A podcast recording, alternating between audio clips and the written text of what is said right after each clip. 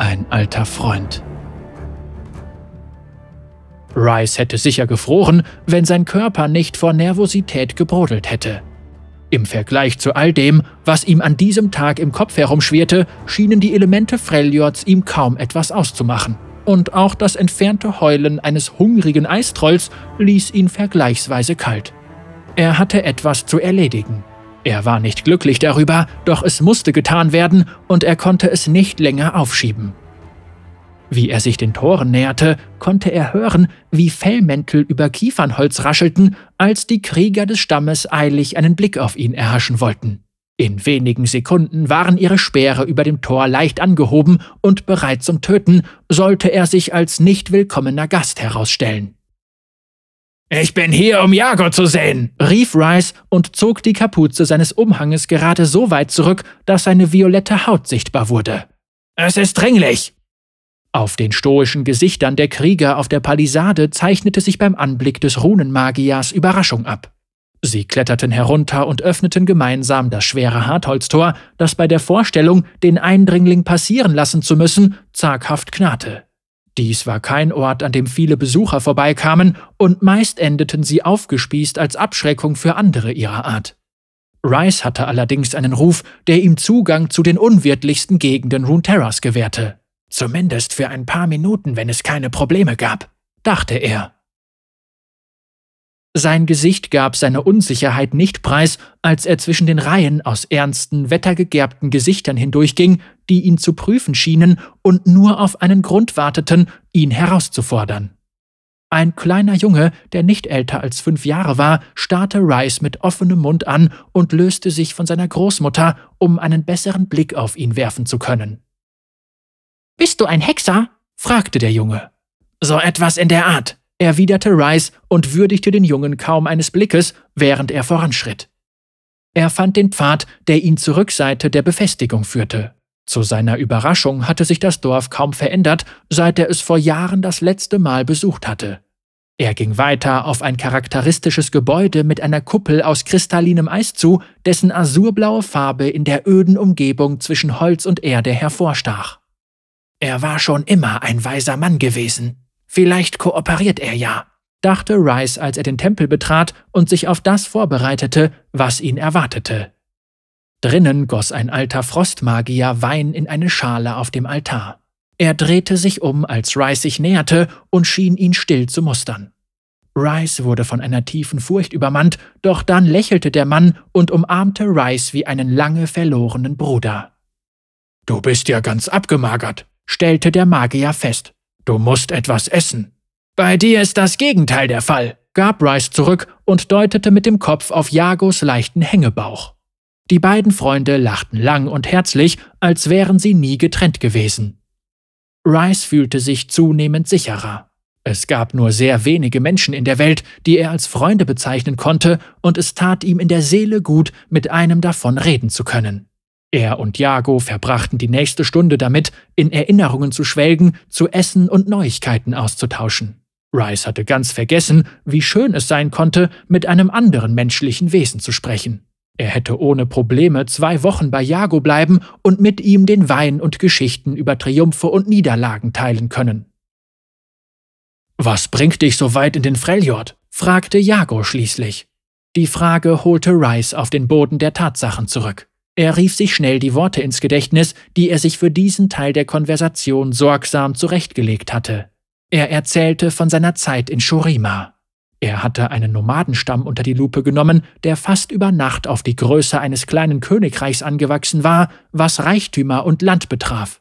Rice hatte schließlich herausgefunden, dass sie eine Weltrune in ihrem Besitz hatten. Sie leisteten Widerstand und Rice sprach mit gesenkter Stimme, um der Stille im Raum gerecht zu werden. Er erklärte, dass manchmal schreckliche Dinge nötig waren, um die Welt intakt zu halten.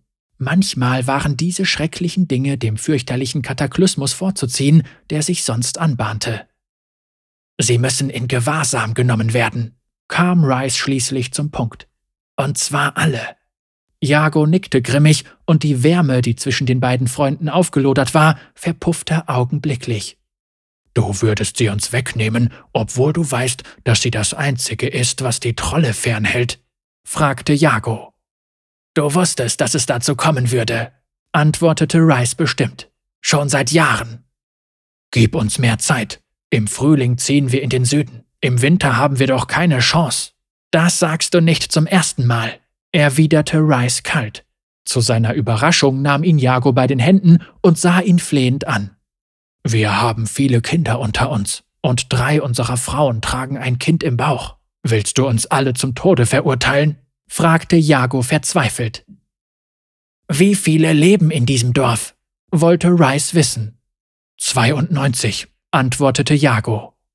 Und wie viele in der Welt? Jago wurde still. Ich kann nicht länger warten. Dunkle Mächte sind drauf und dran, sie an sich zu nehmen. Sie kommt heute mit mir mit, sagte Rice. Du willst sie ja nur für dich haben, beschuldigte ihn Jago eifersüchtig und zornentbrannt. Rice blickte in Jagos Gesicht und sah, dass es sich zu einer finsteren Fratze verzogen hatte. Die Fratze eines Unmenschen, in der Rice den Mann, den er einst geschätzt hatte, nicht länger wiedererkannte. Er setzte an, um zu erklären, dass er vor langer Zeit gelernt hatte, die Runen nicht zu benutzen, denn der Preis dafür war viel zu hoch. Doch er konnte sehen, dass der Wahnsinnige, der vor ihm stand, nicht für Vernunft empfänglich war. Plötzlich spürte Rice einen stechenden Schmerz und fand sich windend auf dem Boden wieder. Speichel tropfte aus seinem Mund. Er sah auf und erblickte Jago. Seine Körperhaltung ließ vermuten, dass er Magie wirkte, und um seine Finger knisterte eine Kraft, über die kein sterbliches Wesen verfügen sollte. Rice kam wieder zu Sinnen und hielt den Frostmagier mit einem Ring aus arkaner Kraft fest, um wieder auf die Füße zu kommen. Sie umkreisten einander, während Energien aufeinander trafen, die die Welt seit Jahrhunderten nicht mehr gesehen hatte. Jago versenkte Rices Fleisch mit einer Macht, die sich anfühlte wie die Hitze von 20 Sonnen. Rice konterte mit einer Reihe mächtiger arkaner Geschosse. Nach einer gefühlten Ewigkeit durchbrach die Energie ihrer gemeinsamen Angriffe die Mauern des Tempels und die dicke Eiskuppel stürzte auf sie herab. Schwer verwundet grub sich Rice aus dem Schutt und kam auf die Knie. Verschwommen konnte er den schwer mitgenommenen Jago sehen, wie er versuchte, eine Schatulle zu öffnen, die er aus dem Geröll gerettet hatte.